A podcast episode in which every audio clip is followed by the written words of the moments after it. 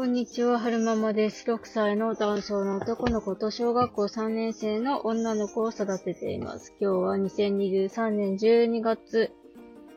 5日火曜日の朝撮ってるんですが、眠くなってきてしまったので喋って眠気を覚まそうかなと思います。今日はちょっと心なしか日差しが暖かいですね。はるくんはトライで寝てしまっているんですが、えーっと、さっきまで、ポッドキャストで大島康沖さんだったかな？と、みな、皆川さんだったかな？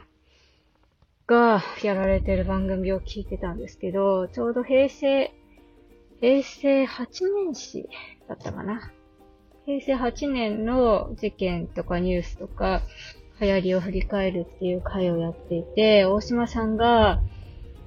ピッチって聞いたことある聞いたことしかないなって言ってて、驚愕でしたね。そっか、今のか、ピッチって聞いたことしかないわってなるんだと思って。ピッチは持ったことないんですけど、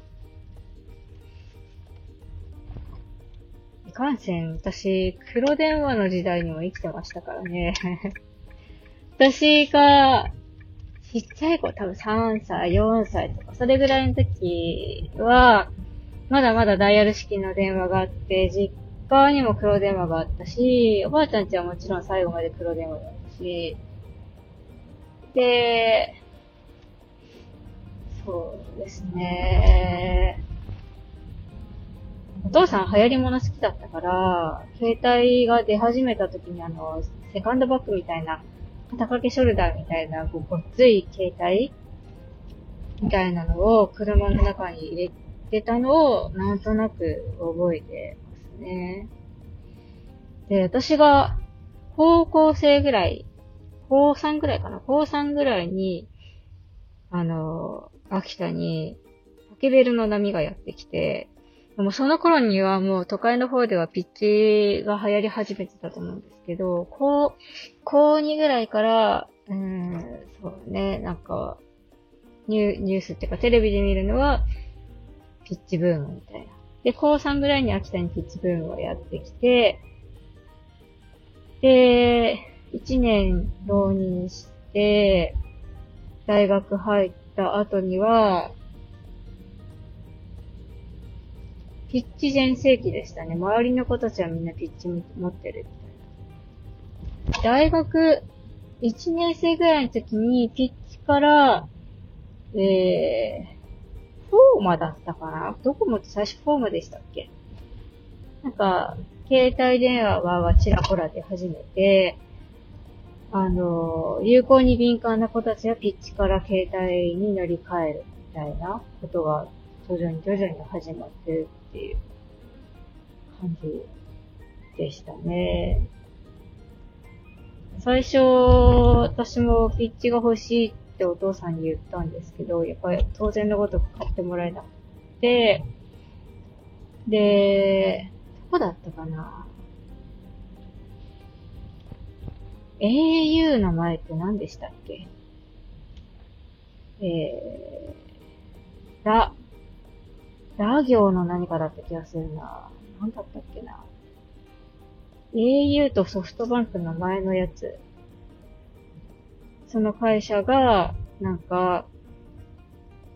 ちょっとした、ちっちゃいパソコン、ちっちゃいパソコンでもないな。なんかパカってこう、コンパクトみたいな、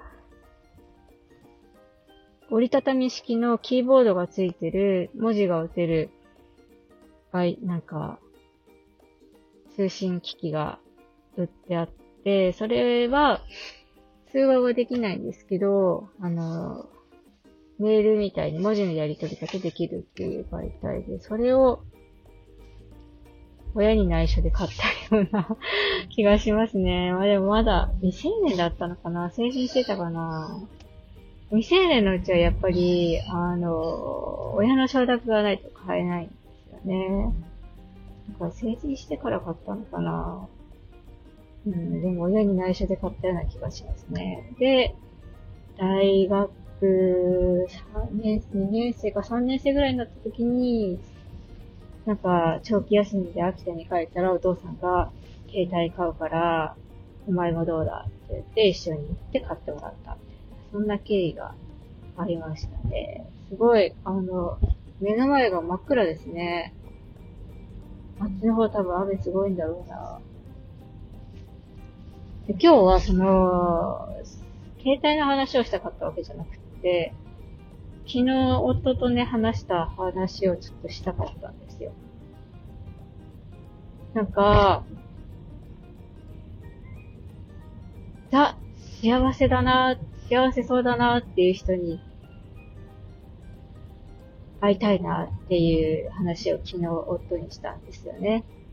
なんか、その、ピンポイントで、今幸せとか、過去に幸せだったとかいう人は、よく見かけるけど、こう人生通して幸せハッピーみたいな人に出会って、その人をお手本にして、ちょっとこう生活していきたいんだけど、なかなか見つけられないって話をしたときに、夫が言った言葉がすごい印象的だったんですよね。なんか、幸せの基準って人それぞれだから、その人が、めっちゃ幸せです、ずっと幸せですって言ってたとしても、私っていうフィルターを通してその人を見ると、幸せなようには見えなかったりすると。だから、その、私っていうフィルター？私軸の、私が思う幸せな人っていうのは、なかなか現実世界には見つけにくいよねっていう話を夫がしていて、なんかその、フィクションの世界、漫画とか、ドラマとかそういうところでは見ることができるけど、なかなか現実世界でそういう人って出会わなくってっていう話から、それはなんか、お前のフィルター通して見れるからだよ、みたいな